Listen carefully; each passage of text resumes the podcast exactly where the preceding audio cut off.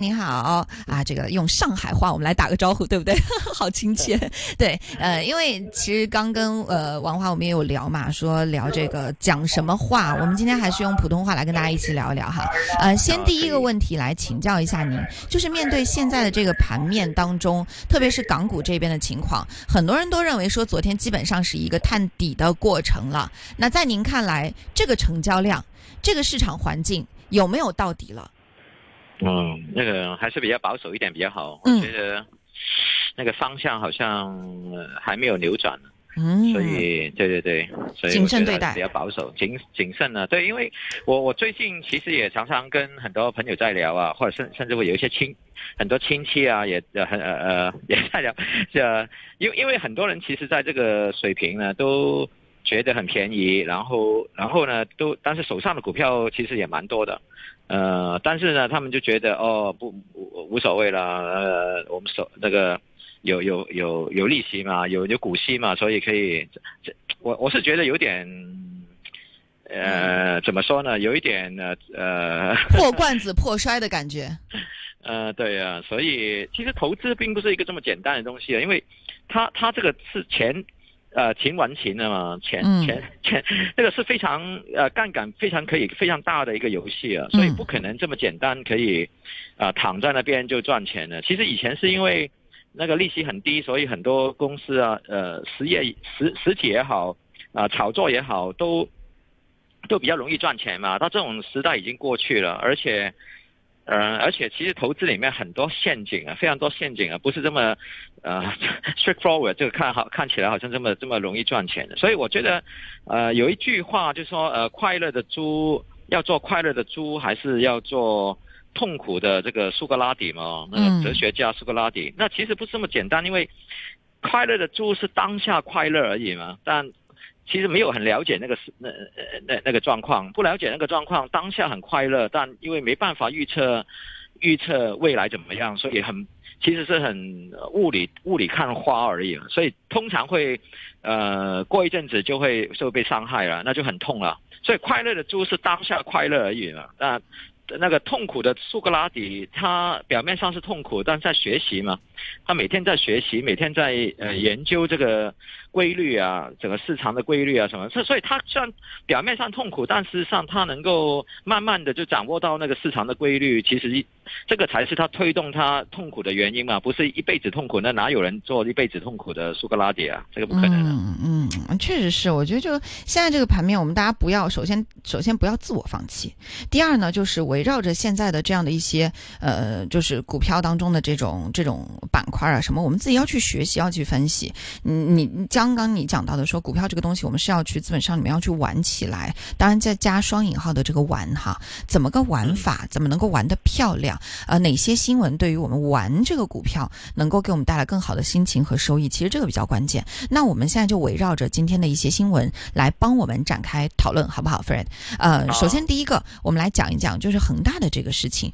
其实恒大这边呢，因为今天是有消息传言说啊、这个呃这个这个许家印可能呃在人身自由上有了一点点的这种限制，但这个事情呢，目前只是一个传言而已。呃，但是从恒大整个自己的角度来说，他本身许家印自己是呃那个身家只剩下了两百亿，缩水百分之九十，恒大的整个股票也呃。一一直就是萎靡不振的样子，然后今天也是基本上恒大系都是大跳水，呃，房子这边现在也是摆烂的状态。在你看来，就恒大它现在的这个影响，呃，还会持续扩大吗？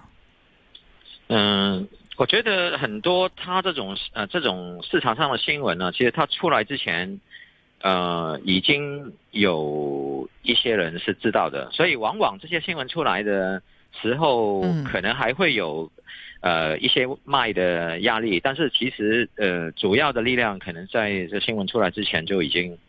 已经有动作了。那所以关键是。它的筹码这个情况看起来，我我我不我们不熟那个呃非科技股了，但是大这个跟大盘有关嘛，所以我们也关注。但呃关注的方向就是说，这个其实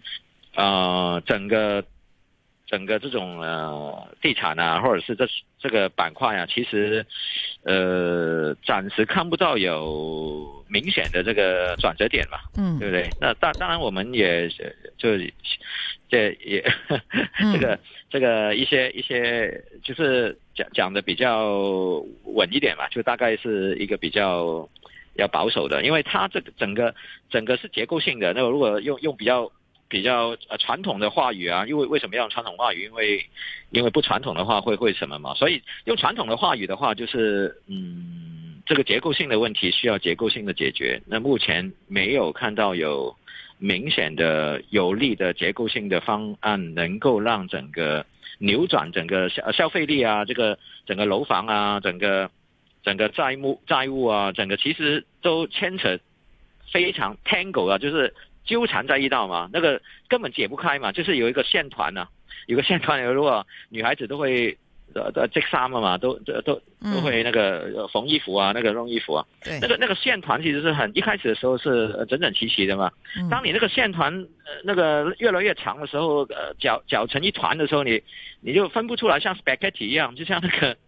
那个那个意大利意大利粉一样的呃缠缠着一团，你就根本就拉不出来。所以你要拉出来的时候，你要用剪刀就剪断它，那个那个剪刀下去就很痛苦嘛。这个，所以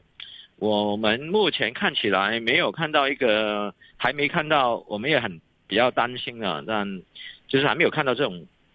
这种比较大呃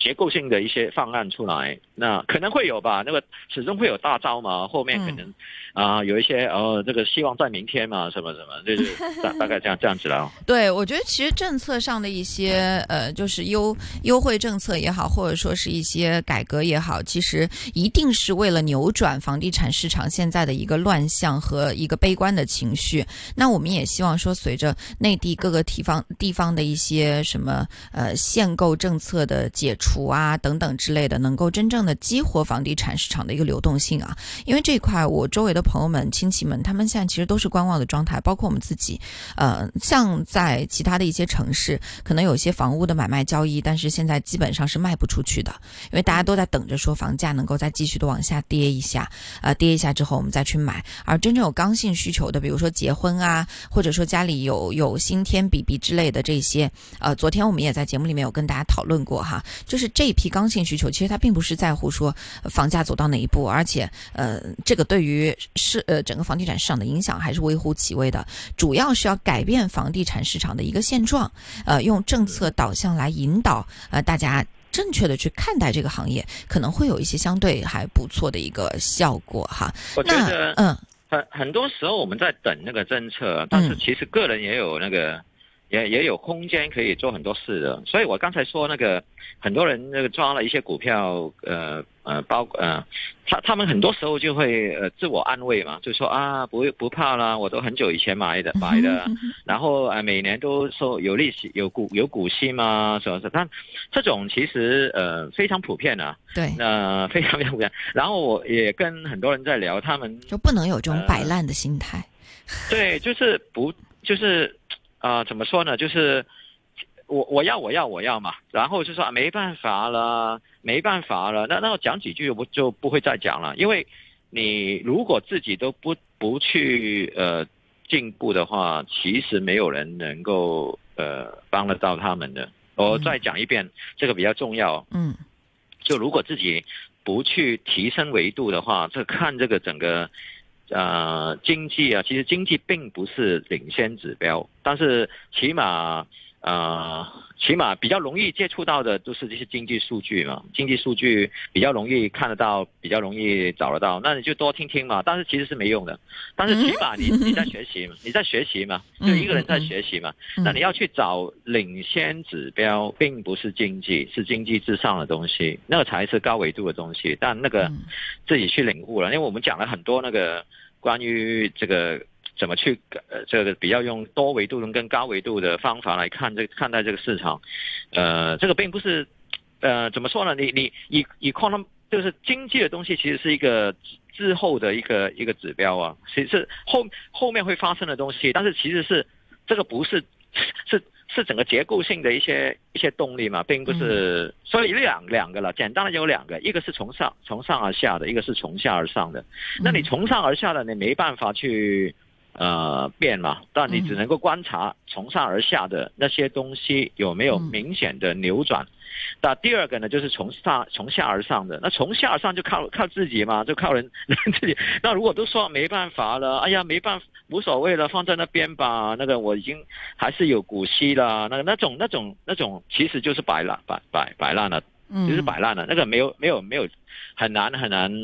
这种这种基本上我们聊聊两句，我们就哦是啊是啊，继续吧你这样。嗯，哎，真的是心态很重要哈。那我们现在就聊一聊盘面当中，大家如果不摆烂的话，我们应该关注一些什么？呃，特别是就是现在的整个市场当中，呃，先来想问一下 Fred，你最近对于哪些板块的关注度是比较高的呢？哦，是人工智能呢，因为我觉得。Copilot 应该会大行其道，呃，ChatGPT 这个东西，这个。兴奋度或者是整个流量就下降了嘛，也是我们预测当中的，但没有预测到它下下行的速度这么快，但是预测到它是枯当的，会慢慢枯当的，就是 catalyst 嘛，就是催催催化剂的那个影响，所以让那些 AI 的股票上涨的很厉害。但是我觉得像呃，包括我的同事 Isa 也常常说那个口派了，他是比较乐观的。那我我是觉得呃。在 Copilot 上面，我们看法是一致的，啊，就是呃，Microsoft 的三六五 Copilot 就是协协作，就是 Copilot 就是一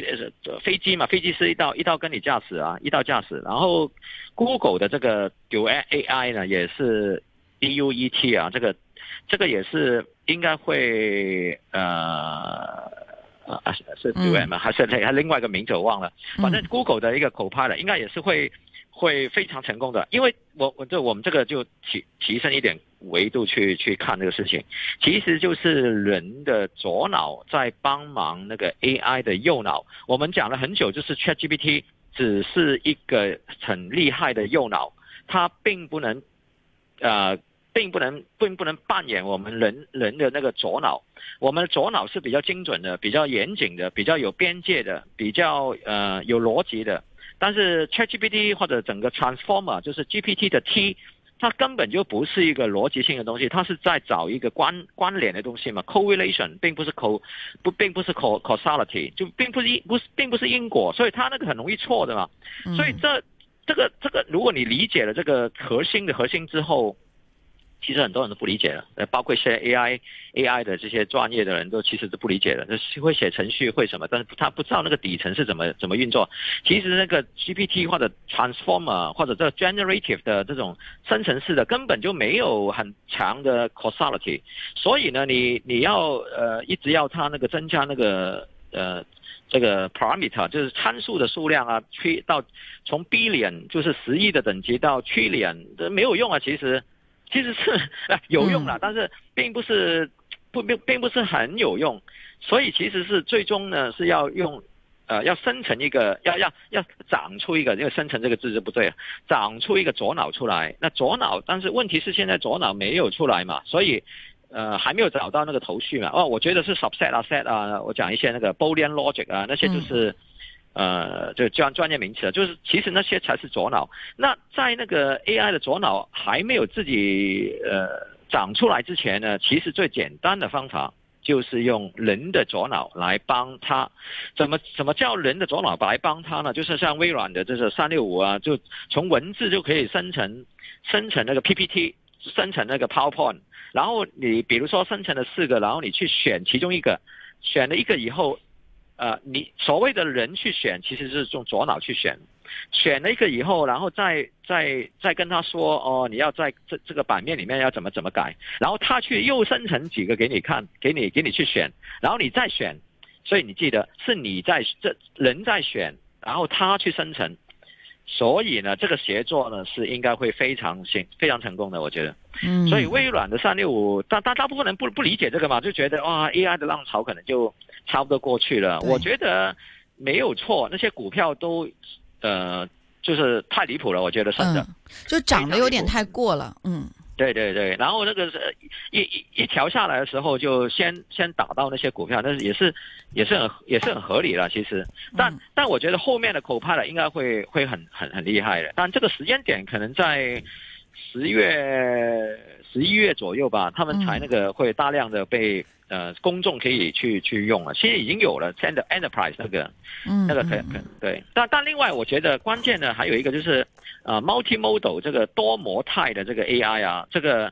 这个其实两天前呃 OpenAI 呃已经宣布了，当然 OpenAI 还有个新闻就是要员工要减持嘛，要要卖老股啊，然后市值呃高达多少多少九十个 B 两多少忘了美金。那 Anyway 这个 OpenAI 有很多新闻出来，可是你可以看到。Multimodal 多模态的这个这么大的一个新闻呢，多模态的输入啊，不是输出啊，输入这个东西并没有在媒体里面，呃，想象像想象中的这么这么大肆的报道。那个这代表什么？代表华尔街并没有在用这个借口来拉动那个科技股，这很关键。就是说，我们不是在说那个 factual 的东西，这实体的东西，我们在说这个吹捧的力度没有之前这么厉害。那为什么这种吹捧的力度没有这么厉害呢？如果换在一个月前，哇，铺天盖地的所有媒体都来都来讲啊，然后哇，就 现在没有这样子啊？为什么？是不是？嗯，是我不知道他们在干什么。就是反反而，我觉得你要想东西要转两个弯呢，转一个一个到两个弯呢，你要去想别人在想什么，不是说，你看你要假设一些东西啊，那很多人会说啊，这个是阴谋论啊，这是什么？呃，你如果觉得这些都是阴谋论，然后你就可以不理他的话，那你就错失了很多很多这些有用的讯号就被隔掉了。所以我觉得第一个就是不要要用开放的心啊，open mind，然后去去接收所有的讯呃一些呃四面八方来的新闻，包括你不想听的东西，然后你再去 filter，然后你去去你去过滤哪一些比较有用的。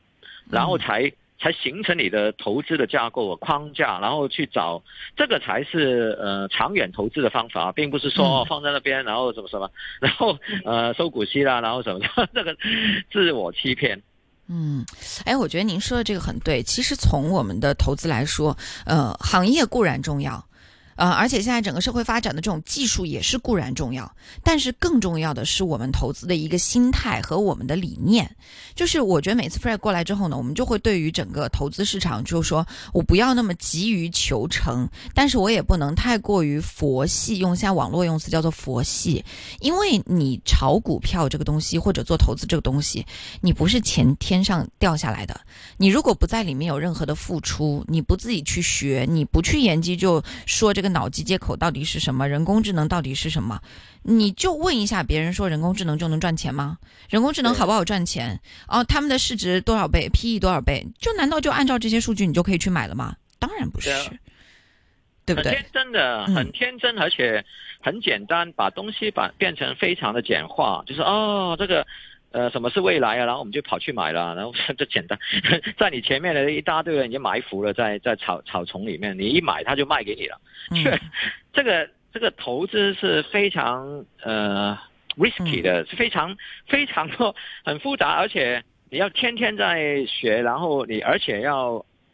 最关键是你要听所谓的专家，所谓的你你你你多听了，其实呃什么都听了，但很多人就其实当自己是专家，就很有自信的，尤其是这个很好玩的，我觉得呃包括我们做了这么多年呢，这个从从产业半导体开始做做了十年，我自己，然后再到做分析员，再到做对冲基金，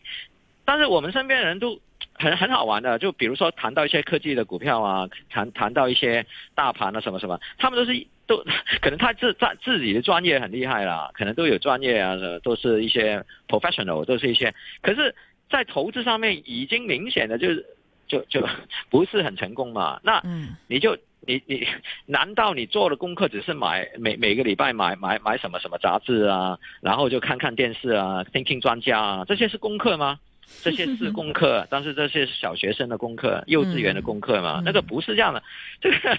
太搞笑了。而且可能呃专门听一些自己听得懂的，就比如说我们刚才听讲一些他听不懂的，啊听不懂的再说啊这个听不懂啊那什么这个你你你永远听自己听得懂的，怎么成长呢？这个，你你你小学的时候，你听老师说的，全部都听得懂吗？就是有一些听不懂的，让你让你成长了。但人就是会。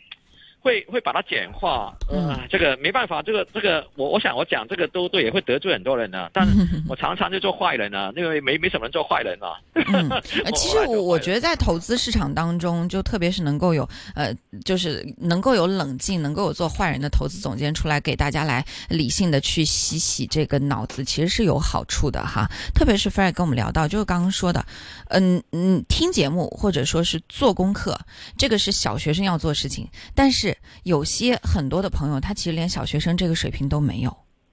对啊，所以做快乐的猪嘛，我都一直说这个不不不太客客气，但我这个用比较重的字眼呢，就但因为这个是呃哲学的，就做一个快乐的猪，还是做一个呃痛苦的苏格拉底？我们一开始的时候，就你你不是真的不是一个痛苦的苏格拉底，是也是骗你的。嗯，对啊，苏苏格拉底不会不会痛苦的，你学习慢慢学习，应该有。会会越来越好啊！好，形成自己的投资框架，这个才是最重要的。时间关系哈，我们今天跟 Fred 讨论就暂告一段落。其实 Fred 说的很清楚了：第一，从投资的角度，我们要用哲学的思想去呃思考，并且呢，就是在现阶段，这个大盘已经跌到这个时候了，呃，我们不要太过于乐观，不要给自己洗脑，冷静下来思考，机会在哪里呢？AI 人工智能，人工智能这一块儿，但是前提就是一定要去做功课，不要听风就是雨。好，今天我们一线金网的时间就要在这里。跟大家说再见了，再次感谢 Fred 给我们带来的分享。